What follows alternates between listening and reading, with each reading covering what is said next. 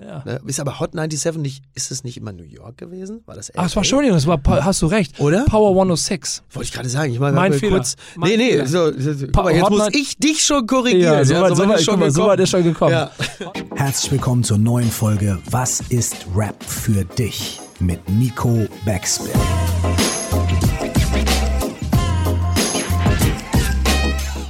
Mein Name ist Curse, nie vergessen.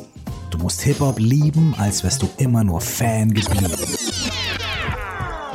Moin, mein Name ist Nico Backspin und herzlich willkommen zur zweiten Staffel von Was ist Rap für dich? Es hat ein bisschen gedauert, bis diese zweite Staffel jetzt wirklich starten kann, denn eigentlich sollte sie bereits im März kommen. Aber die Corona-Krise hat dazu geführt, dass wir leider nicht produzieren konnten und ich deshalb diesen Start immer weiter verzögert habe, bis wir endlich loslegen konnten. Jetzt ist es soweit und ich möchte unbedingt euch diese allererste Folge ans Herz legen, denn ich persönlich finde, sie ist eine der besten, die wir bisher bei Was ist Rap für dich gemacht haben. Denn der erste Gast dieser zweiten Staffel ist Mickey Beisenherz. Er ist Kolumnist, auf Twitter aktiv, seine Insta-Story ist immer voller Witz und Humor und er ist so etwas wie das schlechte Gewissen dieser Republik. Denn immer wenn es ein Thema gibt, wo man den Finger in die Wunde legen sollte, ist er sofort da und spricht darüber. Was viele wahrscheinlich nicht wissen, Mickey ist Hip-Hop-Fan. Und das bereits seit den ersten Tagen. Wie das gekommen ist und was es für ihn und sein Leben eigentlich bis heute auch bedeutet hat, das erzählt er uns in dieser Folge. Ich wünsche euch viel Spaß bei der ersten Folge der zweiten Staffel Was ist Rap für dich? Rap ist für mich ähm, eine, eine ganz wichtige Identifikation speziell in den 90ern gewesen. Also die, die 90er verbinde ich zuvorderst mit Rap, Hip-Hop und dem guten Gefühl, einer von vier jungen Männern gewesen zu sein, die in der 80.000 Einwohnerstadt Castrop-Rauxel da die Fahne hochgehalten haben. Die Hosen, die Hosen tief und die Fahnen hoch. Das war, das war äh, bedeutend. Ja, glaube ich. Vor allen Dingen, weil zu der Zeit man sich wirklich darüber definiert hat, A, durch das Outfit und B, dadurch, dass man andere entdeckt hat, die genauso waren. ne? Voll, total. Vor allen Dingen, ich meine, das ist ja etwas, ähm, das wünsche ich eigentlich jedem, der irgendwo, sag mal, ganz grob so zwischen 14 und, und 22 ist, dass er etwas für sich findet, im besten Falle eine Musikrichtung, vielleicht sogar noch eine, die ziemlich neu ist, über die er sich komplett definiert und von allen anderen ab, absetzen kann. Dar darum geht's ja. Es geht ja um Konturierung, gerade in der Pubertät. Und für uns war es natürlich super, weil wir halt einfach nur vier Jungs waren, die das gehört haben. In unserer Stadt, natürlich dann drumrum, da hat es noch, ich komme aus dem Ruhrgebiet, also Castrop-Rauxel, da hast du drumrum Herne, Oberhausen und so, da kommen natürlich einige zusammen, mit denen man dann immer irgendwie nach Düsseldorf fährt oder nach Köln, wo dann die Szene viel aktiver war. Aber wir waren halt einfach nur vier. Und wenn, wenn ich mir vorstelle, wie wir damals auch zur Schule gegangen sind, ähm, mit diesen, also damals, darf ich eigentlich schon so direkt reingehen? Das Mach, ja, leg ja, los. Ich, ja, ich greife schon rein, wenn es ja, ja, okay, okay, okay. Also das, das war halt damals natürlich fantastisch, weil äh, unsere Hosen waren so, weil es die halt eben noch nicht zu kaufen gab. 1900, ich meine, ich bin Jahrgang 77, das heißt, ich rede hier über die Jahre, sagen wir mal so 92, ja, da ging es so richtig los bei uns. Und da haben wir uns die Hosen gekauft, irgendwo bei Jeans Fritz in Dortmund, Weite 36, Länge 32 und dann haben wir die so getragen, wie man die halt eben trägt. Und, ähm, und dann die Jacken, Genau das gleiche habe ich auch ja, gemacht. und so muss man es ja auch machen. Und die Jacken haben wir uns dann irgendwie geholt. Wir sind dann einmal im Jahr, sind wir dann nach, so per Busreise nach London.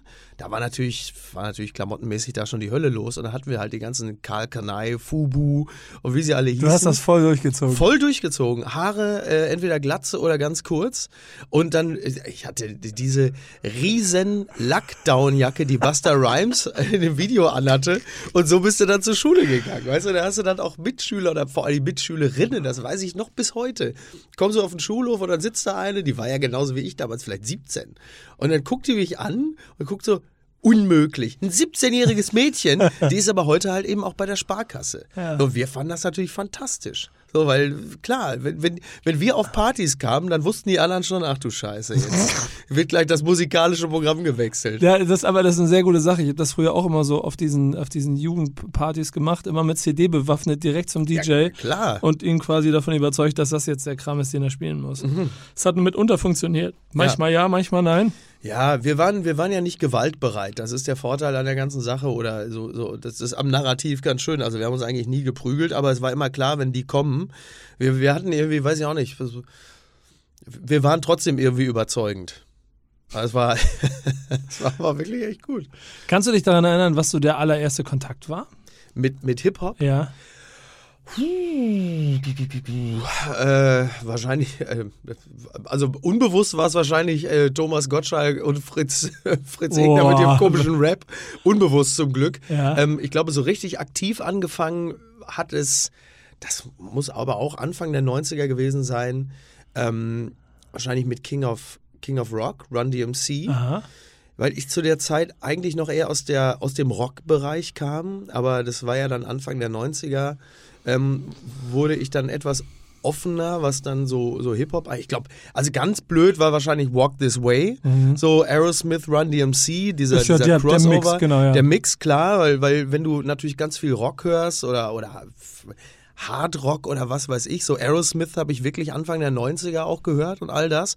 Und da gab es dann diese Überschneidung. Und der ganz, also wenn man den Weg mal vorsichtig versucht zu umreißen, war es wirklich, ich bin dann eigentlich ganz klassisch vom Rock gekommen. Ich habe Ende der 80er noch ganz normal Peter Gabriel, Springsteen und sowas gehört. Und dann irgendwann ging es ja Anfang der 90er los mit dem, ähm, da kam ja irgendwann der Judgment Night Soundtrack, der, Ja, stark. den Crossover ja gefeiert hat, also Faith No More mit Booyah Tribe und all das. Und da wurde das dann im Grunde genommen, an diesem Album machte es sich fest, dass das, was vorher schon da war, also diese, diese Überschneidung der Genres, weil ich meine, King of Rock ist ja auch schon so ein, eigentlich, ist eigentlich ein Crossover-Song schon Mhm. fast. Und da war dann klar, okay, da wird ein, da drängte sich ein ganz neues Genre, für mich neues Genre, so in mein, in meinen Bewusstseinshorizont. Und wie hast du es ganz simpel äh, erschlossen für dich? Ich meine, bist du selber losgelaufen, hast, hast gekauft, war es ein Schulfreund, gab es Ja. eine Kassette? Ich glaube, es gab eine, also bei mir war das ja auch, es gab, es gab Kassetten, es gab CDs, es drängte sich auf und du darfst ja nicht vergessen, wir reden ja hier über das Jahr vielleicht 92 oder so. Ja. Es war halt einfach MTV. MTV, rauf und runter, äh, all the way. Und das ist natürlich etwas, was, was heute in der Form so nicht mehr geht. Das hörst du dann vielleicht heutzutage eher bei, weil dir bei Spotify irgendwas Neues angeboten wird, wenn du mal irgendwie in den falschen Algorithmus rauscht. Aber bei uns, wo das, wo den ganzen Tag über MTV lief, war ja klar, dass du immer wieder auf so Sachen stößt. Und da ging es dann halt einfach los. Und dann war plötzlich, war plötzlich dann die Musik da, die halt auch gut war. Hast du denn über die Zeit dann auch irgendwie es als Kultur wahrgenommen oder war es im Prinzip nur Musik und der Style, um auf der Party quasi zu Nee, das war dann schon auch, das war dann, hört man das eigentlich, dass hier Bauarbeiten nebenan sind? ich glaube nicht. Okay. Ähm, nee, da, da, da zählte natürlich dann halt eben auch die, die Kultur dazu, was immer man auch Kultur nennt. Also ob es jetzt, der, also klar, ne, Style ist logisch, Sneakers, Hosen, äh, Jacken, Mützen, aber halt eben auch die ganze Filmkultur drumrum, Menace to Society, Boys in the Hood. Alles durchgezogen. Ähm, alles komplett durchgezogen. Hast du auch, ja, ja, Alles, alles durchgezogen. Ich habe jeden Film gesehen. krass. Ähm, das gesamte Programm. Vor allen Dingen, Natürlich was auch ich so schön ist, dass man es dir heute gar nicht so direkt ansieht. Nee, ne? Ja. Oder? Ja, ja. Kommst hier, kommst hier in einem feinen Mantel an, ja. immer de dein Rollkragenpullover. Ja, ja, ja, ja. Ich versuche mir gerade die, die Blouson, äh, diese, diese aufgeplusterte Buster Rhymes Jacke vorzustellen. schwer vorstellbar, das stimmt. Ähm, ich, ich trage das aber noch, ich trage das aber noch in mir. Also Ja. ich habe ja nun auch, habe ja auch durchaus noch ein paar Sachen zu Hause, die äh, durchaus daran erinnern. Ich habe, glaube ich, auch, weiß ich nicht, 25, 30 Kappen zu Hause, trage sie aber tatsächlich relativ selten, Ja. weil ich demnächst wieder in Australien bin, wo das, wo die Gefilde etwas sonniger sind. Da äh, könnte man da, wenn man mich da teilweise rumlaufen sieht, da denkt man, ach guck mal, der Opa, der hat mal Hip Hop gehört. ähm, aber äh, Es war auf jeden Fall die Klamotte, die dich, äh, also die, die klar das äußere Signal war, aber hast du auch es als Kultur wahrgenommen? Also hast du irgendwie schon früh verstanden, dass es da in den USA irgendwas gibt, was Ja, wirklich ja. identitätsstiftend ist? Total, total. Natürlich haben wir uns alle ein bisschen, also wie sehr wir diese Kultur durchdrungen haben, das sei mal dahingestellt. Aber wenn du natürlich die ganzen Filme von John Singleton und den Hughes Brothers siehst und was noch alles dazugehört, bei Yo MTV Raps kriegst du ja auch immer noch ein bisschen die, äh, de- den Background. Ähm, du weißt um die inneren äh, Zerwürfnisse von NWA und Pipapo. Nein, das, das war klar. Also wir wussten natürlich, wo kommt's her, wie ist es entstanden, äh, Grandmaster Flash und alles, was dahinter steckt. Äh, wer ist East Coast, wer ist, wer ist West Coast? Das war natürlich Anfang der 90er besonders wichtig. Hat uns ja dann letzten Endes ja auch zwei der wichtigsten Künstler genommen. Und so viel hatten wir damals äh, schon verstanden. Dass wir also, dass wir nicht nur die Musik gehört haben, sondern genau wussten, wo kommt's her, was ist die Bedeutung. Ja, ja, doch, das schon. Warst du Team Biggie oder Team Tupac? Also streng genommen war ich immer Team Tupac, weil Tupac wirklich für mich äh, der, der größte Hero gewesen ist. Also mit Tupac hat's auch echt angefangen tatsächlich. Ja. Also so, so richtig, so richtig manifestiert hat sich das gesamte, ich kriege auch direkt Gänsehaut, wenn ich den Namen sage, ja. ist lustig, ähm, hat sich das tatsächlich über die, über die Person Tupac, weil ich den wirklich, das ist für mich ein, äh, ein, ein Gigant, so der, der Elvis des Hip-Hop. Ja, und also der hat einen ganz schönen Einschlag gehabt. Und vor ja, allen Dingen, also guck mal, wenn, wenn ich mein ganzes Leben, tausende Interviews mit Rappern geführt und immer wenn es dann um Straßenrapper geht, wie oft sie quasi ihre gesamte Identität über die Lehre von Tupac definiert haben, ja. ist es schon krass. Ja, also ich, ähm, ich finde es bis heute faszinierend, dass er ja auch mit bereits 25 Jahren, korrigiere mich, wenn ich falsch liege, erschossen wurde. Das ja. heißt, diese, diese Person mit dieser unglaublichen Aura und auch diesem erzählerischen Talent ist halt einfach nicht älter als 25 geworden. Also ich habe bereits das 25. Lebensjahr seit 17 Jahren, 17 Jahre, fucking hell, hinter mir gelassen. Und das beeindruckt mich bis heute. Und ähm, ja, dieses, die, wirklich dieses, dieses erzählerische Talent, abgesehen von den, von den Rap-Skills und der gesamten Performance, ähm, ist für mich wirklich beeindruckend. Und selbst als Schauspieler äh, hat er ja wirklich echt überzeugt. Ist ja, ja, ist ja wirklich ein, also was für ein, was für ein Weg er wohl noch gegangen wäre, hätte man ihn noch ein bisschen am Leben gelassen. Es ist auch insofern eine sehr tragische Situation, weil es ja in den USA dazu geführt hat, also einmal gesehen, dass es sowieso tragisch ist, wenn Menschen ums Leben kommen, das war klar. klar gemacht. Aber dass es natürlich dort auch das Bild davon nochmal krass verändert hat, während in Deutschland sich ja zu der Zeit eigentlich ein eher Mittelstandsrap so äh, ja. ausgebreitet hat, dass es aus der gesunden gesellschaftlichen Mitte ja. gekommen ist. Hast du das auch wahrgenommen? Hast du das irgendwie gehört? Oder? Deutschrap? Ja. Ja, also bei mir war es so, ähm, also äh, Deutschrap, ich habe ich hab nie jetzt wirklich intensiv sowas wie Advanced Chemistry oder ja. so gehört oder Too Strong. Ich habe das ist so ist mir so ein bisschen untergekommen, während wir so total auf den auf den US Hip Hop abgefahren sind, haben wir das wahrgenommen ähm, und das war auch okay. So hat man mal so mitgenommen. Auf so Tapes war das dann auch drauf. Ähm, dann irgendwann kamen die Fantastischen Vier. Das war, wann war das? 92 oder so? Ja, mit dem, mit dem Vier-Gewinnt-Album. Das, ja, ja. das Jetzt geht's ab kam sogar ein Jahr vorher. Das hat man aber erst im Prinzip im Nachhinein genau. erst wirklich wahrgenommen. Genau, das kam dann wahrscheinlich über Viva. Ich weiß gar nicht, ob es ja, auch genau. bei MTV gespielt wird. Kann ich überhaupt nicht sagen. Das haben wir dann auch wohlwollend erstmal zur Kenntnis genommen, weil es Deutsch war. Ich meine, wir waren auch dann noch ein Hauch zu jung, um, um, um den Song Dida schon mit der Verachtung zu strafen, den der Song natürlich verdient hat. ähm, das ging dann. Inklusive der Tanzmoves. Inklusive der Tanzmoves. Im Nachhinein denkst du, ihr seid ja wahnsinnig. Ähm, Und darauf habt ihr eine Karriere Wirklich, wirklich. Also im Nachhinein wirklich für mich unfassbar, wie wir uns so versündigen konnten. Es war dann, es wurde dann von uns wohlwollend aufgenommen, hey, Deutschrap und so. Ich muss allerdings sagen, wir sind dann relativ schnell umgeschwenkt auf Rödelheim. Mhm. Weil die natürlich viel härter waren. Die hatten einen ganz anderen Flow. Die ich hatten einen, schon, ne? einen ganz anderen Background. Es muss knallen bei dir. Es, ne? muss, knallen, es muss wirklich knallen. Und wir haben dann natürlich schon innerhalb kürzester Zeit natürlich die Fantastischen Vier verachtet. Das ist ja klar. Du denkst, ey, die, die da oder was? Oder was dann auch im Nachhinein noch alles danach ja. kam. Wir wollten natürlich, wenn, dann wollten wir schon Rödelheim haben. Ich mochte diesen Beef zwischen den beiden. Ich war immer recht offen. Ich mochte beides auch immer ein bisschen hören. Ich bin eigentlich schon immer, genau wie meine journalistische Karriere, wahrscheinlich sich immer so im Mitte des Pegels so ja, ja. befindet. War es auch damals schon musikalisch. Ja. Äh, und ich mochte Rödelheim dafür, dass sie so hart waren. Und wenn es nicht hart ist, ist es nicht das Projekt. Ganz und, genau. Und ich kann mich immer aber an diesen, ich glaube, ich habe das hier in dem Podcast schon mal irgendwann erzählt, aber diesen, es gibt auf der Lauschgift von Fantastische Vier, gibt es diesen Skit, wo sie beim Frühstück sitzen und dann kommt dieser Satz im Radio, die ganze Hip-Hop-Szene wird äh, kontrolliert von Rödelheim, Harter ja, und Höheck. Ja. Und die so mit einem Scheiße antworten, so quasi diesen Beef. Ja, ja. Das erste Mal so Beef wahrnehmen, ja. der so auf eine smarte Art und Weise gelöst wird. Ja. das habe das hab ich damals unheimlich geschätzt an der ganzen Sache. Ach, das sind ja auch intelligente Jungs und das ist ja auch alles okay. Also, genau. Ich meine, das, also ich, ich bin bis heute wirklich kein glühender Fan der Fantastischen Vier, das kann ich jetzt nicht behaupten, aber ähm, ich respektiere respektiere natürlich die künstlerische Leistung, die zweifelsohne da ist. Aber das ist ja auch das Schöne an, ähm, an einer Hip-Hop-Vergangenheit. dass man, ich bin ja heute, würde mich auch als eher moderat bezeichnen, beziehungsweise es wird mir ja privat sogar fast vorgeworfen, dass ich viel zu diplomatisch über die meisten Dinge urteile, weil vieles ist grau, selten ist es schwarz-weiß. Das war damals Genau natürlich das. glücklicherweise völlig anders, dass man zu der Zeit, speziell als, als Teenie oder, oder junger Twen natürlich einfach Dinge gut oder richtig scheiße finden kann. Es gehört ja auch zu, es gehört ja auch zu so einer äh, musikalischen frühen Prägung dazu, dass man jetzt nicht bei jeder Musikrichtung sagt, ja, das ist ja, jetzt muss man auch mal die eine und die andere Seite sehen. Nee, du sagst halt einfach, das ist gut und das ist halt einfach totale Scheiße. So, Genau. wie wir natürlich auch irgendwann Klamotten und stylmäßig gab es ja auch so Sachen, die man halt einfach verachtet hat, wie diese ganzen, ich gab ja diese, ich weiß wie die alle hießen, Peschhosen und so. Es gab ja dann diese, diese Kategorie, die richtigen Rapper. Das waren natürlich wir.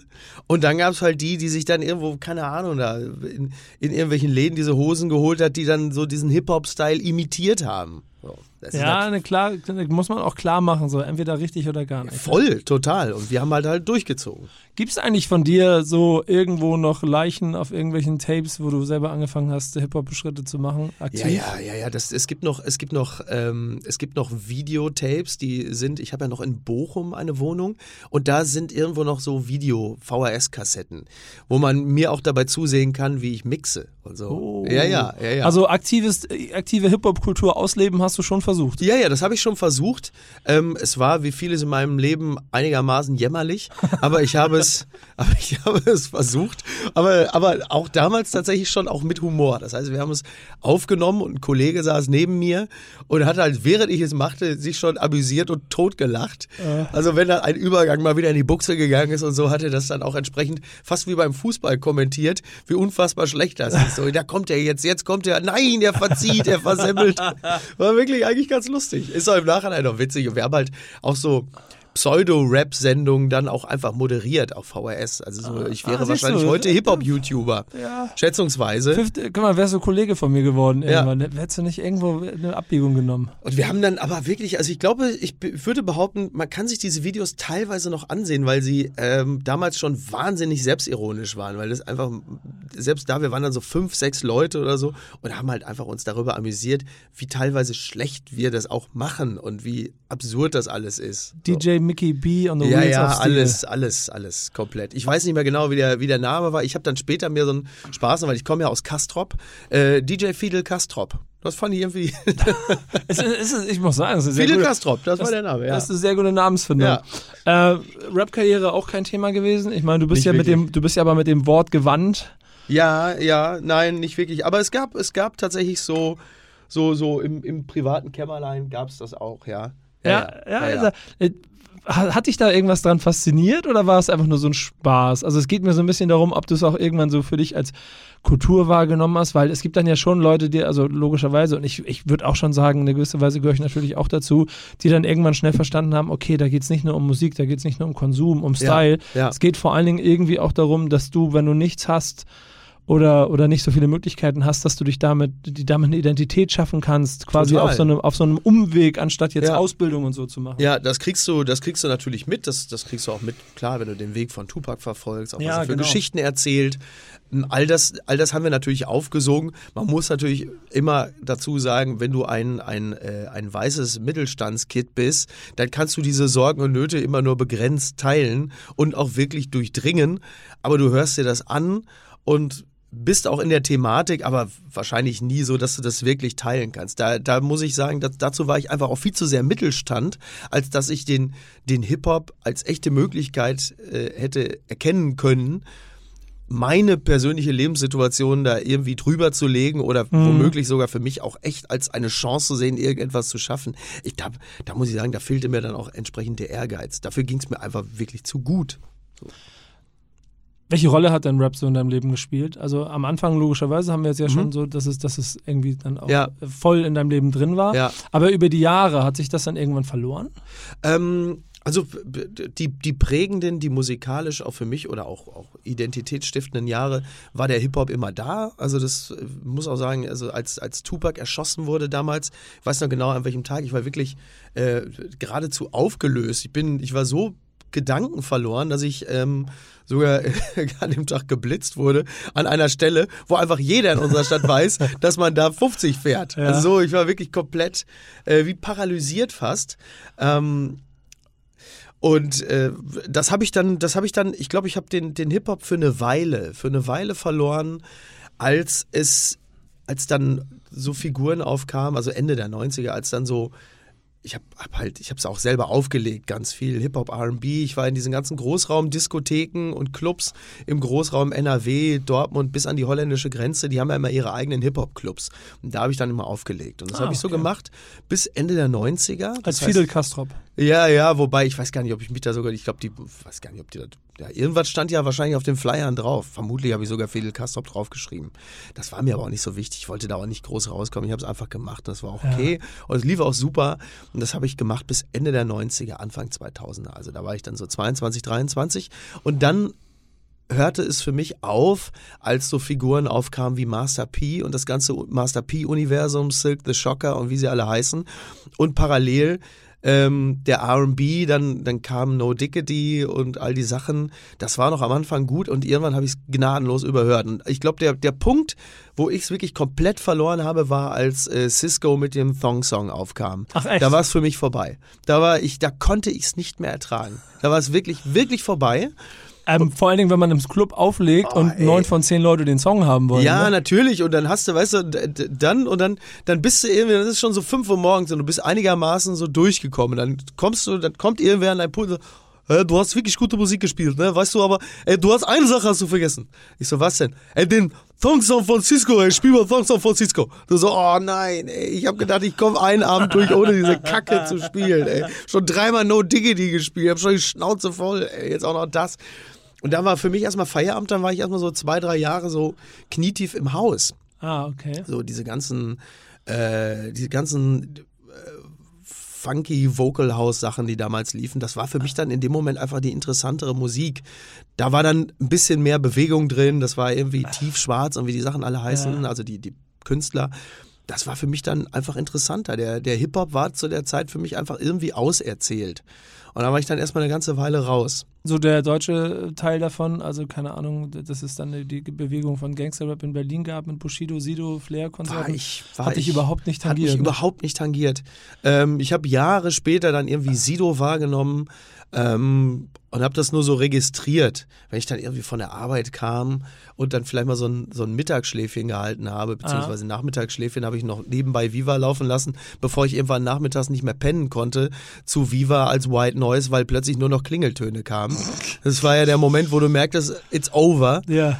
Und äh, muss allerdings sagen, so im, im, im, im Laufe der Jahre habe ich dann, also speziell mein, mein Blog von Sido, finde ich, ist wahrscheinlich der wichtigste, ähm, Klammer auf, deutsche Klammer zu, Hip-Hop-Song der letzten 20 Jahre. Ist immer noch ein fantastischer Song, finde ich. Ist eine, eine, ein extrem guter Song, der für mich wahrscheinlich sogar den Pulitzer-Preis verdient hätte, weil er halt einfach perfekt umreißt, wie es dort zugeht. Du kannst es förmlich schmecken, wie es da ist. Im Zweifel auch sonst ein Integrationsbambi könnte auch funktionieren. Oder so, ja, vielleicht mal an den richtigen ausnahmsweise. Also von daher, das habe ich so ein bisschen, ich habe das so peripher wahrgenommen, Cool Savage und wie sie alle heißen, habe mich aber nie so richtig, nie so richtig interessiert und bin erst Jahre später, ich weiß gar nicht warum, aber irgendwie dann auch zum Hip-Hop wieder zurückgekehrt. Gleichwohl ich auch andere Musik höre, also so wie The National, Bon Iver oder so, also klassisch Indie-Rock. Das Einzige, was ich bis heute nicht höre, ist klassische Radiomusik. Also sobald ich einem, also ich, hab, ich habe nichts gegen den, gegen den Pop-Faktor in der Musik, der muss sein. Der war ja auch immer im Hip-Hop da. Also Genau. ein, ein guter Hip-Hop-Song hat ja auch mehr oder weniger, wie bei einem klassischen Pop-Song, ein A, B und C-Teil und eine gute Hook einfach. So, ich meine, gibt es ja tausende Songs, gerade die 90s äh, Rap-Songs haben ja alle einfach auch einen, einen extremen Pop-Faktor. Vor allen Dingen die heutige Zeit, wenn du dir anguckst, dass ähm, teilweise mittlerweile von Top 10 Singles, 10 Top, also den Top 10 Singles 6, 7, 8 Deutschrap-Songs sind, Ja. die alle nach einer gewissen Melodie funktionieren, die eigentlich Ja. schon gar nicht mehr so viel mit Rap zu tun hat, sondern auch einfach nur Pop, Schlager, Ja, ist türkische nat- Folklore ist. Äh, Genau, also bei Materia zum Beispiel, äh, den ich ähm, irgendwann vor, weiß ich nicht, wahrscheinlich auch schon bei zehn Jahren gehört habe, extrem gut fand, der hat mich dann irgendwann verloren, als ein lila Wolken rauskam. Da hatte ich dann einfach die Schnauze voll. Da- Ich merke schon, sobald es ein bisschen, das darf nicht zu weich Nee, werden. das darf nicht, ja, weil, weil, weil, also genau, also, vielleicht, ich weiß gar nicht, ob es nicht zu weich sein darf, aber wenn ich und da, da geht es aber nicht nur um den Hip-Hop, sondern generell um Musik. Wenn ich einem, einer, einer Band, einem Song, einem Künstler anhöre, dass die Radiokompatibilität plötzlich das herausragende Kriterium ist, Ja. dann verliert's mich. Das hat dann, dann Fühle ich, ich weiß, was du meinst. Ne, dann, dann merke ich so, oh nee, danke, äh, dann habe ich jetzt genug gehört. Also auf die Art und Weise war ich dann zwischenzeitlich auch mal raus bei den Foo Fighters und sonst was. Irgendwann verliert's mich dann. Hast du irgendwann so zwischendurch auch mal so, also dann ist ja eigentlich Frankfurt-Rap so eine Sache, die dir auf jeden Fall gefallen könnte. Ich weiß nicht, hast du Azad mitgenommen, hast du Haftbefehl ja, äh, lustigerweise. verstanden quasi? Ja, also ich, ich, bei mir ist es immer so, wenn das, wenn dieses, wenn dieses, ähm, ich sag's jetzt bewusst hart, wenn dieses Kanaken-Idiom mir ein bisschen zu heftig durchkommt, dann ich kann, ich kann's nicht ertragen, ähm, wenn in in einem, in einem Satz mehr SCHs drin sind als Buchstaben. Das ist für mich echt schwer zu hören. Okay. Muss allerdings sagen, als ich jetzt die, äh, wie ich finde, äh, hervorragende Serie Skylines bei Netflix Ja. lief, Hast du Ähm, deinen Frieden mit Frankfurt gefunden? habe ich meinen Frieden mit. Ja, ich mag Frankfurt eh sehr gerne, weil meine, meine Freundin daherkommt. Und äh, fand die Serie auch echt gut. Liebe Grüße an Edin Hasanovic, Ja. äh, ein, äh, ein, ein sehr feiner Mensch. Der muss übrigens auch unbedingt in diesen Podcast. Ich kann ihn gerne, ich kann ihn gerne für euch erwärmen, wenn, wenn nicht, wenn ihr an ihm baggert und er meldet Ja. sich nicht, dann werde ich ihm mal sagen, mal, geh da mal hin, das ist schon in Ordnung. Und- Freut mich zu hören. Ja, sehr das mal gerne, sehr gerne. Wirklich auch guter Typ, an dem werdet ihr auch euren Spaß haben. Ja. Und äh, da muss ich sagen, aufgrund der Beats und die, die Serie hat einem ja ein bisschen die Gelegenheit gegeben, da auch ein bisschen sich mehr mit der Musik zu befassen. Und da bin ich dann doch so ein bisschen auf den, auf den Haftbefehl-Geschmack gekommen, habe mir direkt mal bei, bei Spotify auch ein paar Sachen geladen und finde es irgendwie auch, ist ja musikalisch auch echt, echt gut. Bei manchen Sachen so im deutschen Hip-Hop, ey, da, das ist echt für mich schwer.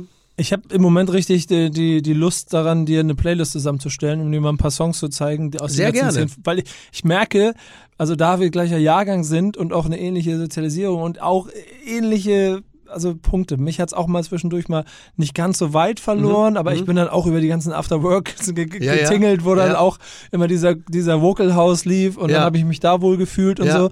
Aber das, das, äh, das Bild ist relativ ähnlich und Ja, ich glaube, lustig. ich, glaub, ich glaube, dass dann auch ich bestimmt so eine Playlist zusammenstellen könnte, eben auch von den 2000ern bis heute, Ja. wo es halt nicht zu pop-affin war, wo es aber einfach gute Songs waren, Ja, ich würde mich waren. freuen. Also ich, äh, nehme, ich nehme das Angebot dankend an. Ist die meine Hausaufgabe. Ich werde versuchen, die alle sehr zusammenzustellen. Sehr aber, gerne.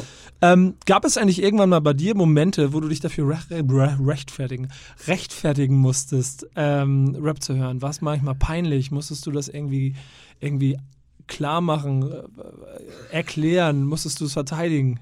Gute Frage, weiß ich, das, das ich glaube, das war so selbstverständlich, dass es nie in diese Situation, also es gibt ja nur, also klar, von elterlicher Seite oder so, ich meine, ich komme aus einem Vier-Generationen-Haushalt, natürlich hat Oma, meine Oma ist jetzt 94, sich natürlich totgelacht, so wie wir rumgelaufen sind Ja. oder meine Eltern, sagt meine Mutter, mein Gott, die Hosen und die Haare und die Jacken, aber es war nie so, dass man sich dafür rechtfertigen musste oder dafür hart kritisiert wurde. Und in der Schule oder in der Stadt, das war uns ja einfach scheißegal. Im Gegenteil, du findest es ja gut.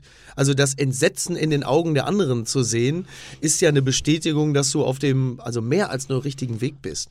So, und von daher, dass ich jetzt wirklich mal mich erklären musste oder das, ich könnte mich nicht dran erinnern. Ich weiß es nicht. Aber es war dir auch nie wirklich peinlich, weil du Überhaupt nicht. Ja. Im Gegenteil, wir waren, fanden das einfach nur gut. Wir, wir, das Einzige, was uns peinlich war, dass, dass wir nicht schwarz sind. Ja. Ich glaube, hätte, hätten wir damals die Möglichkeit gehabt, äh, eine, eine Hauttransplantation zu äh, unternehmen, dann hätten wir es vermutlich gemacht in den Jahren. Vor Dingen, weil man sich da ja mal vor Augen führen muss, dass man vielleicht auch äh, gerade so, wenn man in Deutschland äh, mittelschichtseitig sich mit Rap beschäftigt hat, wahrscheinlich noch gar nicht erfassen konnte, wie, wie, wie, wie, kontrovers die Hautfarbe eigentlich wirklich ist und Ja. welche Probleme Ja. damit ja in den USA, dem Ursprung auch von Hip-Hop, einhergehen Ja. und die damit ja auch transportiert werden durch Rap. Genau. So, ich habe über Jahre erst verstanden, was es wirklich bedeutet. Durch die Filme natürlich aber Mhm. auch, aber auch durch das Ganze, durch Gespräche, dass, dass es halt schon ein Thema ist. Ja, total. Also, das haben wir natürlich alles, alles wahrgenommen und mitbekommen. Ob wir das wirklich durchdrungen haben, da habe ich ernsthaft meine Zweifel.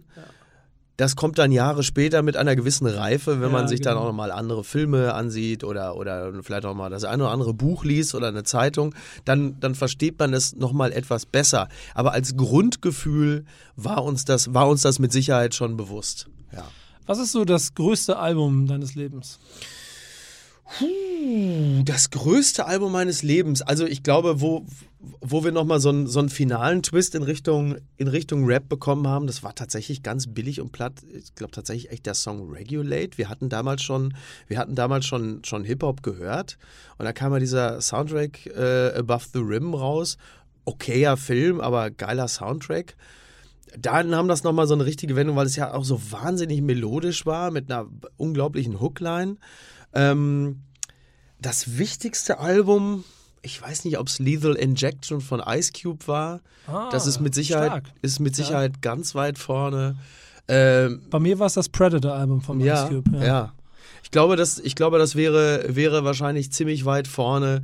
Ich glaube auch Me Against the World von Tupac. Ich merke schon, auf jeden Fall im Westen, ne? Ja, ja. Du bist West Coast unterwegs. Ja, weil, weil, weil East Coast ähm, für uns erst ein bisschen später kam. Also East Coast war vorher, waren so Leute wie vielleicht Gerald the Damager oder so. Ne? Und, und dann kam halt, aber irgendwann, gar nicht so viel später, lief dann irgendwann nachts, lief dann bei Yo MTV Raps, ich habe, glaube ich, auch noch in meiner alten Wohnung bestimmt 20 VHS-Kassetten Yo MTV Raps. Stark. Ja, total. Das ist auch nie, nie überspielt worden, was da für Schätze noch drauf sind. Und dann irgendwann lief ein Künstler und dann sage ich noch zu meinem Cousin Thomas, mein bester Freund, ähm, sag ich, ey, was ist das denn? Und dann lief halt ein, ein, ein, ein dickerer Mann aus, der, aus New York, Notorious B.I.G., Juicy. Und ich dachte, was zur gottverdammten Hölle. Und dann waren wir natürlich auch voll drauf. Also ich, vielleicht ist es auch Ready to Die von Notorious B.I.G. Schwer zu sagen. Aber eine sehr, sehr gute Platte. Ja, Wahnsinn. Ja, und immer noch. Ja. Immer noch. Das ist das Entscheidende. Ich meine, das sind jetzt äh, beide, also auch bei, bei den Tupac-Sachen, so 20, 25 Jahre alt. Und du kannst es immer noch hören. Ja. So. Das ich mich ja Lustige- selber dabei. Das Lustige ist, ich ähm, habe vor ein paar Jahren, das ist jetzt auch schon wieder eine Weile her, ähm, ich habe ja noch diverse Fußballgruppen, unter anderem auch im Pott, wo ich schon seit, naja, jetzt sind es tatsächlich schon 25 Jahre. Ich habe, ich habe die, ich habe Schlüsselgewalt zur JVA in Castrop-Rauxel. Also jetzt nicht zum Haupttor, aber zum Fußballplatz. Und da spielen wir seit 25 Jahren. Und da sind dann halt auch ein paar, natürlich, klar, ich bin 42, da sind natürlich jetzt auch welche dabei, die sind so 17 Ja. oder 18. Ähm, und ein paar von den Jungs, die sind jetzt auch schon ein bisschen älter, die sind jetzt so 22. Vor ein paar Jahren fuhr ich dann einen von denen nach Hause, weil noch kein Führerschein und habe dann ähm, Notorious B.I.G. laufen lassen. Und dann sagt er, ey, wie geil ist das denn? Kennst du das auch? Ich sag, willst du mich verarschen oder was? Ähm, so, da weißt du, noch älter kann man selber kaum klingen, weil ich sage, willst du mich verarschen oder was? Ich habe den gehört, als der neu rauskam. Und du merkst daran, weil die sind halt, die Jungs sind halt so 15, 17 Jahre jünger als ich, die hören das auch. Weil du kriegst die nicht kaputt, die Sachen. Die sind Ja, halt einfach geil. extrem gut. Die sind melodisch, die Rap-Skills sind fantastisch, die Dinger sind halt einfach perfekt. Und äh, ich weiß nicht, ob, also wie du das empfindest. Bei mir ist es so, ich habe speziell im Jahr 2019 das Gefühl gehabt, das ist ein extrem gutes Jahr für, für Hip-Hop. Wenn man in, in unserem Alter ist, weil MC8 ein neues Album, Ice Cube hat ein neues Album, Eric Sermon mit, mit Gastrapper ein neues Album, da waren noch zwei, drei andere, die ich jetzt vergessen habe. Ich dachte so, ist ja der Hammer, ey, was für Sachen da rausgekommen sind, total gut. Eine Sache muss ich allerdings, muss ich sagen, und die Frage kann ich mir selber nicht beantworten, finden wir oder finde ich das jetzt so gut, weil es an sich genommen ein geiles Hip-Hop-Album ist? Oder finde ich das so gut, weil es klingt, wie es geklungen hat, als ich jung war? So, und ist es jetzt, bin ich jetzt quasi wie, wie unsere Elterngeneration, die im Jahr 2019, da kommt ein neues Status Quo-Album raus und das ist ein richtig geiles Album und jeder andere sagt, ja, das klingt halt einfach wie 1977. Und genau das ist es. Wahrscheinlich, oder? Ich glaube, dazu gehört ein bisschen, dass jeder in seiner musikalischen Entwicklung ja einen gewissen, es gibt einen Zeitgeist, Ja. den er auch selber mitprägt. Ja. Und diesen überträgt er dann auf seine gesamte musikalische Ka- quasi Konsumkarriere. Ja. Es gibt ja auch diese Theorie, dass du mit irgendwann um die 30 eigentlich deinen Musikgeschmack nicht mehr weiterentwickelst, Mhm. weil du dann andere Interessen Ja. und Fokusse hast, dass du dann auch nicht mehr so viel Fokus auf Musik legst. Und das führt dazu, dass dann, wenn neue Sachen kommen, du automatisch immer wieder in den gleichen Modus zurückschaltest. Mhm. Ich selber ähm, merke das, dass ich ganz oft, wenn ich Künstler angucke, und Ice Cube ist ein Musterbeispiel dafür, und das gilt halt für ganz viele andere auch, wenn ich das erste, zweite, dritte Album höre, die kann ich heute noch hören, die sind 25 Jahre Mhm. Ja. alt. Wenn ich das zehnte Album höre, Ja, ist da für mich nichts mehr drauf. ja. Weil, weil bei mir ist es immer Hunger. Weil ich das Gefühl habe, ich spüre nicht mehr den Hunger in dem Künstler, den er haben muss. Und das kommt aber ab und zu mal wieder. Gangster, also Guru ist ja leider tot, aber. Primo hat, äh, DJ Premier hat, hat, hat, hat, hat Vocalspuren genommen und Ja. hat 2019 ein neues Album gemacht. Ja. Und das klingt wirklich Ja. wie, als ob sie Total. 1998 da So wie gesessen ein Bernstein, ne? Ja. Als hätte man so irgendwie, so hätte man aus Bernstein so diese Mücke rausgebrochen und aus der DNA ein neues Album geschaffen. Und das hat, kann, hat manchmal schon echt Momente. Das kann schon echt schön sein. Ja, finde ich auch. Aber es ist halt der vertraute Sound. Und für mich ist es aber natürlich beruflich auch bedingt, dass ich immer versuche, zumindest diesen Zeitgeist, den ich vielleicht nicht mehr selber mitkriege, aber ja. zumindest nachzuvollziehen. Mhm. Dass wenn ich dir heute eine Playlist, meine aktuelle Playlist zeigen würde, da würdest du den Kopf, Hände vom Kopf zusammenschlagen, weil du das alles nicht magst, Mhm. fühlst, weil das diese ganzen Idioten sind, die man heute so sieht von, also ne, ich spreche jetzt so ein bisschen mit den Worten Mhm. Ja, ja. mit Leuten, die Ja, damit klar. nicht so klarkommen. Aber ich kann den nachempfinden. So, Mhm. auch nicht alles, aber zumindest kann ich oft genug verstehen, warum. Aber ich halte mich tatsächlich, also interessante Theorie, was, was, das, äh, was die musikalische äh, Offenheit oder das, das Tor, das sich dann Ja. schließt, angeht, würde ich für mich persönlich gar nicht sagen, weil ich auch Dann innerhalb der letzten Gut gemacht. 10, 12 Jahre, also von 30 an, wirklich noch so viel Neues entdeckt habe und auch nochmal äh, geswitcht bin oder würde ich insofern gar nicht unterschreiben. Ähm, Aber Capital Bra hörst du trotzdem nicht. ja, ich, ich wahrscheinlich, wahrscheinlich, wenn ich mich intensiver damit auseinandersetzen würde, würde ich auch Sachen finden, wo ich sage, auch finde ich irgendwie gut. Genauso wie ich ja jetzt bei Haftbefehl auch ein paar Sachen äh, höre, die ich dann auch, auch, auch gut finde und sage, ja, finde ich gar nicht schlecht. Da muss irgendetwas sein, wo ich erkenne, ah, irgendwie das hat Wumms oder da, da ja, vielleicht ist es auch Hunger, ne? Biss, Hunger, Punch, nenn es wie Ja. du willst, wo du merkst, ah, da ist was hinter. Dann, wenn ich das entdecke, oder halt eben Melodie. Also ich, bei mir, bei, mein Musikgeschmack würde ich jetzt generell als relativ, wie sagt man so schön, eklektisch beschreiben. Also ich höre gerne so Jazz-Sachen wie Bill Evans oder Gonzales, also Piano. Ich höre auch gerne Nick Cave oder The National, Bon Iver. Ich liebe Bon Iver. Ich meine, das war ja dann im Grunde genommen ja die perfekte Melange, als dann Kanye West, den ich für einen der also mit Sicherheit eine der wichtigsten Figuren des Hip-Hop der letzten 30 Jahren halte. Also auch seine offensichtliche Geisteskrankheit konnte nichts daran ändern. als dann, als dann Bonnie Ware plötzlich dann im, also Justin Vernon im Studio von Kanye West stand und diese Musik dann auch nochmal sehr stark mitgeprägt hat, das war für mich natürlich perfekt. Also ich finde auch das Album äh, My Beautiful Dark Twisted Fantasy von Kanye West ist meines Erachtens eins der besten Hip-Hop-Alben ever. So. Vielleicht ist das auch die Platte deines Lebens. Vielleicht ist das auch die Platte meines Lebens. Ich weiß auch, dass es immer schwer ist, diese hier zu finden. So, das ist immer das, was es ein bisschen schwierig macht. Ja, also vielleicht ist es, also insofern ist es wahrscheinlich nicht die Platte meines Lebens, weil es in einer anderen Lebensphase war, Ja, in genau. der Musik nicht mehr so identitätsstiftend gewesen ist, wie es damals war. Musikalisch gesehen könnte sie es sein, aber dann könnte es auch The Blueprint von Jay-Z sein. Schwer zu sagen. Auch fantastisch. Ah. Alleine jetzt als Jay-Z zu, als jetzt seine, sein, sein, sein ganzes Övre jetzt Spotify zur Verfügung gestellt wurde. Übrigens alles Alben, die ich vorher schon natürlich alle gekauft hatte. Mhm. Ich habe ja unfassbar viel Musik gekauft in den letzten 30 Jahren und Apple hat es geschafft, aufgrund dieses unfassbar beschissenen Handlings ihrer eigenen Musik hat, haben sie es wirklich, schöne Grüße auch an Apple an dieser Stelle, haben sie es wirklich geschafft, mir den Kauf von Musik weitestgehend auszutreiben. Einfach nur, weil das Handling so scheiße ist und iTunes ein, ein unglaublicher Haufen Scheiße ist und dieses nordkoreanische faschistoide Geschäftsmodell mich einfach von denen weggetrieben hat. Das heißt, sie haben es fertiggebracht, ähm, mich zu Spotify zu treiben, weil es einfacher ist. Jetzt, ich kaufe immer Apple. noch Musik, ich Ja. kaufe immer noch Musik, weil ich finde, dass es wichtig ist, Musik zu kaufen, um ähm, A, die Künstler zu unterstützen, Ja. die man gut findet, weil natürlich bei Spotify nichts rumkommt für die Leute. Und B, durch den Kauf größerer Künstler finanzierst du ja die kleineren Künstler mit, die natürlich genau. niemals eine Chance hätten bei irgendwelchen Labels, wenn die, wenn die Big Shots nicht das Geld reinholen würden. Hast du eigentlich Das- beruflich mit Rap zu tun gehabt, mal? Also abgesehen davon, dass du als DJ eine große Karriere in den Großraumdiskos NRWs hattest. Oh Gott, oh Gott, oh Gott. Ähm, Habe ich beruflich mit Rap zu tun gehabt? Ich überlege gerade. Habe ich Hast jemals. du, hast du dich mal über, über Rap äh, inhaltlich lustig gemacht in irgendeiner Kolumne? Hast du.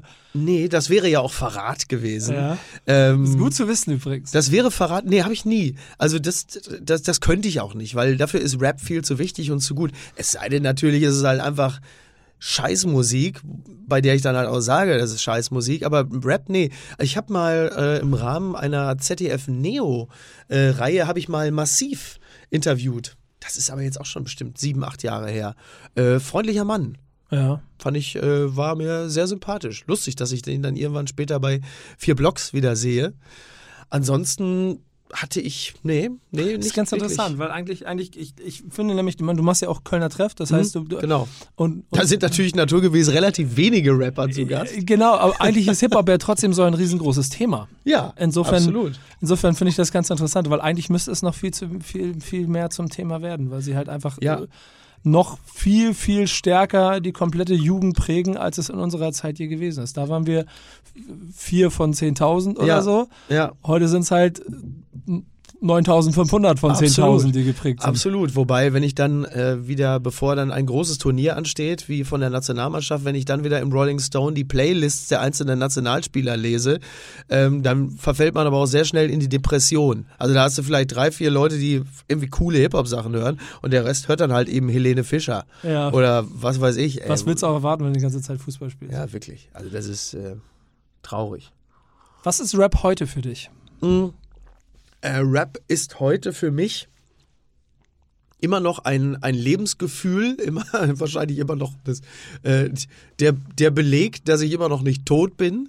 Ähm, nee, also wenn man sich meine, wenn man sich meine, meine, meine, meine Playlist anguckt, also es gibt eine große Playlist, die hat ungefähr 2003, 2300 Titel, da ist der Hip-Hop-Anteil extrem hoch. Ähm, Würde ich sagen, so in der Playlist pff, liegt er bestimmt bei oh, 40 Prozent, würde ich mal sagen. Stark. Wenn, wenn man sich alle Genres anguckt, die da reinstrahlen, ist das ziemlich hoch. Dann sind dann so Sachen drin wie Cameron, aber halt eben natürlich auch, auch Tupac, MC8, äh, wie sie alle heißen, Eric Sermon, Pipapo, Master Ace, all die. Und ähm, immer noch extrem wichtig, macht immer noch wahnsinnig Spaß, immer noch so, sorgt immer noch für so ein, ja, immer noch irgend so ein, so ein, so ein Grollen, was da ist. So, das ist immer noch Antrieb. Und gehört auch dazu. Ich meine, ich war jetzt äh, in in äh, Los Angeles im September mit Freundin und wir waren eine Woche da, haben gewohnt in West Hollywood und sind dann, du kannst ja, also anders als in New York zum Beispiel, kannst du ja in Los Angeles nicht ohne Auto sein. Das geht ja gar nicht. So in New York, die Stadt erläufst du dir, in Los Angeles erfährst du die. Genau. Und dann sind wir natürlich den ganzen Tag, wenn wir nicht gerade irgendwie am Pool rumhängen, mit dem Auto durch die Gegend gefahren. Hot 97. Hot 90s, ach wie geil, ja, genau, natürlich, ja, die habe ich natürlich alle gehabt, ne, Funk Flex, die ganzen Alben und so und ähm, und dann, also die klassische Marschrichtung war immer, fährst du irgendwie Pacific Coast Highway, hörst du eher so 70s Rock, Eagles und so, bist du innerstädtisch unterwegs, immer 90s Hip-Hop oder aktuellen Hip-Hop, The Game oder so. Ähm, und das ist halt einfach total geil. Also es gibt nichts Besseres, als durch LA zu fahren und einfach dann äh, so Sachen zu hören wie The Game oder Ice Cube oder Tupac. Ah, ich muss dir sagen, ich habe zum Beispiel äh, auf verschiedensten Produktionen in den letzten Jahren in LA, wenn wir da Videos oder sowas gedreht haben, ähm, äh, also dann auch immer viel logischerweise Zeit im Auto verbracht. Und Ja. in dieser Zeit habe ich den neuen Sound Ja, quasi gelernt. ja. Nachdem es mich ein paar Jahre so auch ein bisschen verloren hat und ich von den Diddles und den und so ein bisschen Ja, ja. Und, und der den überbordenden Drogenkonsum, Verherrlichung so ein bisschen Ja. äh, genervt war. Ist es so? Ist das, war das so? Das war, das ist ja. Ja. bis heute, es wird ja immer, ich meine, es stirbt ja auch, also jetzt, ne, kein Disrespekt gegen die Leute, aber es stirbt ja alle halbe Jahr irgendein anderer 21-jähriger Ja, Super Rap-Superstar. ja, vor allem, wenn der geniale Plan kommt, oh scheiße, die Bullen kommen, ich nehme am besten einfach alle Pillen, Ja. dass sie die nicht finden. Ja. Und man sagt, ja, also mein Beileid, aber das hätte, der wäre, dieser Tod wäre vermeidbar gewesen. Ja, und da, aber also auf jeden Fall ist das halt ein, irgendwie eine andere Art und Weise, äh, Rap zu zelebrieren. Aber wenn du in den, und das, deswegen meinte ich Hot 97, wenn du in L.A. stundenlang mit dem Auto im Stau stehst und Hot 97 anmachst. Ja. Das habe ich mal, das habe ich auf so zwei, drei Touren gemacht. Dann habe ich eben nebenbei mit Shazam Ja. immer die Songs gespottet Ja. und habe mir eine Playlist gemacht. Und diese Playlist, die lebe ich bis heute. Ja, geil. Weil, weil da sind so, mittlerweile sind das ja auch schon 200, 300 Songs, die zusammengekommen sind, aber zu der Zeit, auf der ersten Tour, da waren es 40 Songs, Ja. Die immer wieder wiederholt wurden.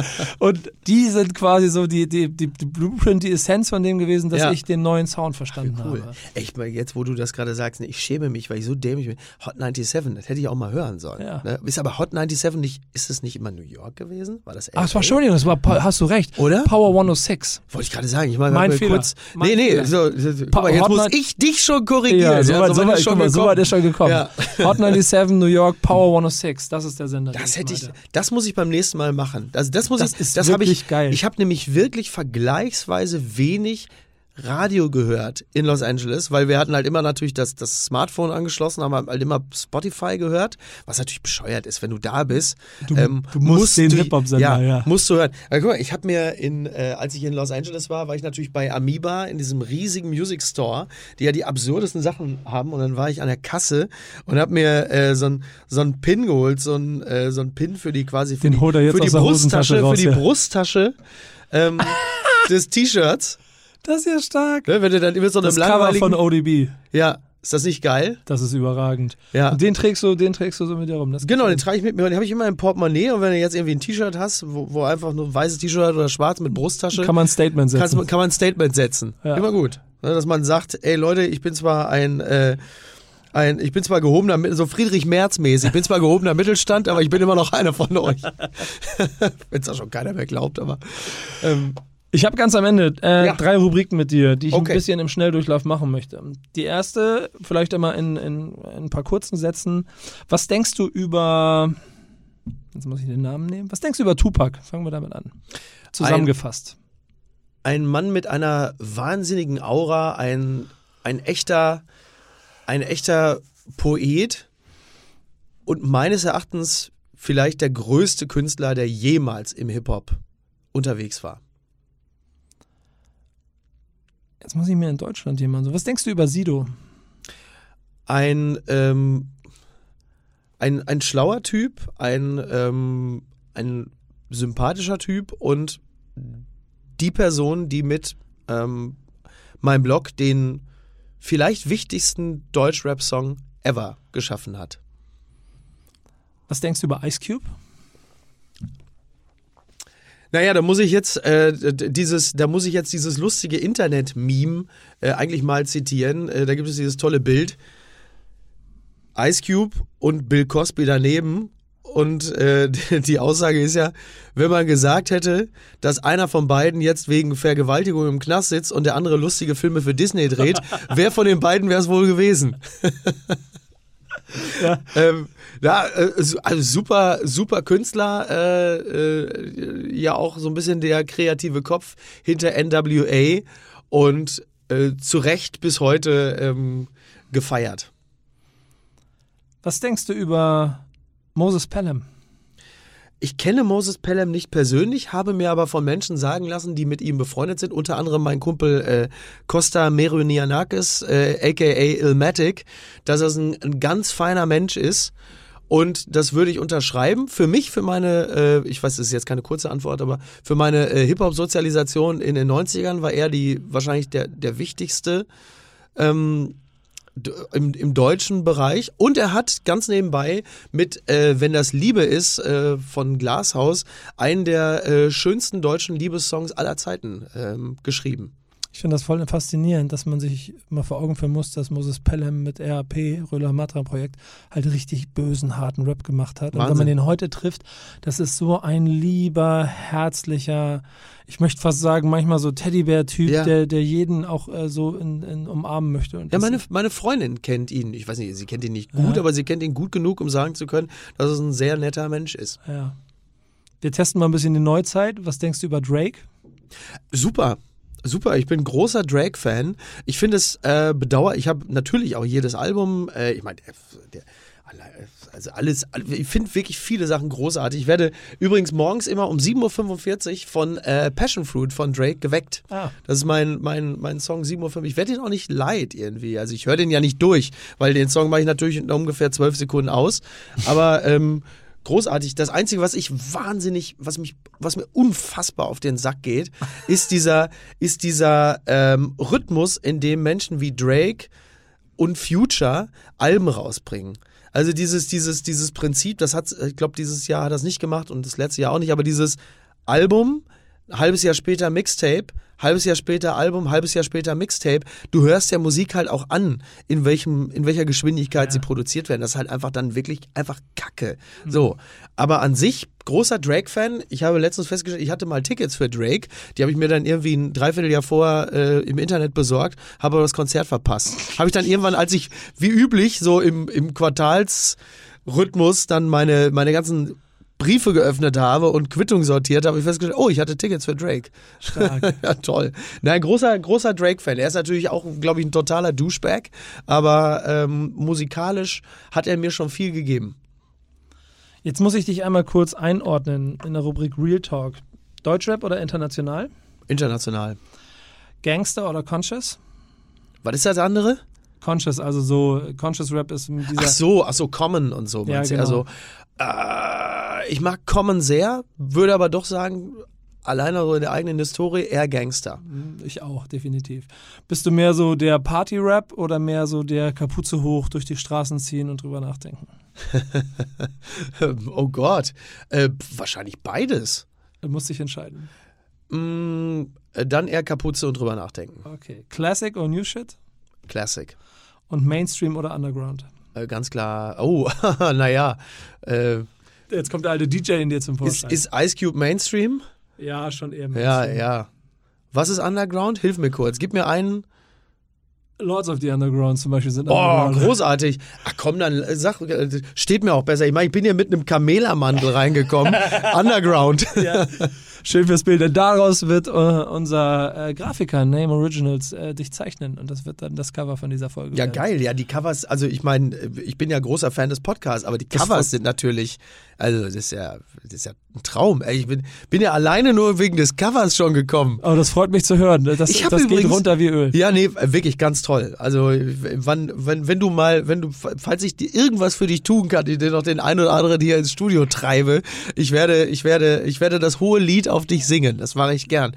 Das muss ich noch sagen. Ich habe übrigens natürlich selber auch ähm, ähm, sowohl, also einfach nur Sampler aufgenommen, auf Kassette natürlich, oder auch Mixtapes und habe die Cover immer selbst gemalt. So Graffito-mäßig ja. irgendwie.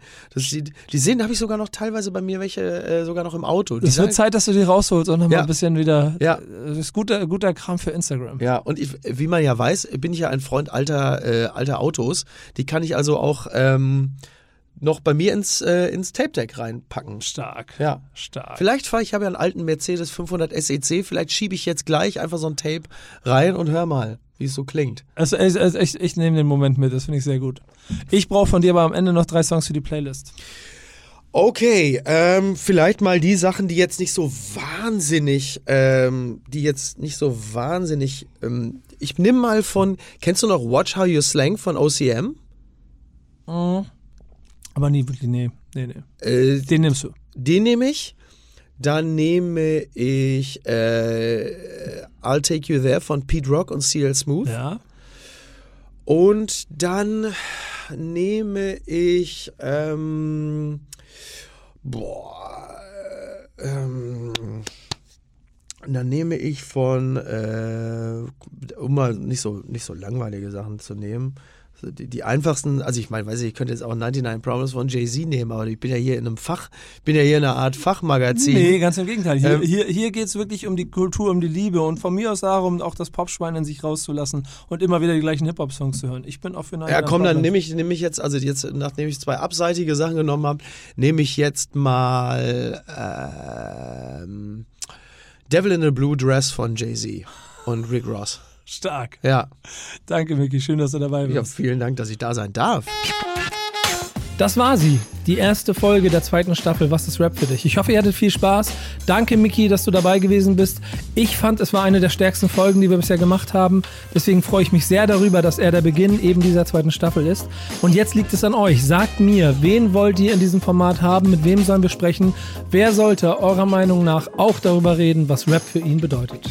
Schreibt mir, ich freue mich auf eure Hinweise und dann hören wir uns in zwei Wochen wieder bei der nächsten Folge. Macht's gut, bis dann. Ciao. Bye.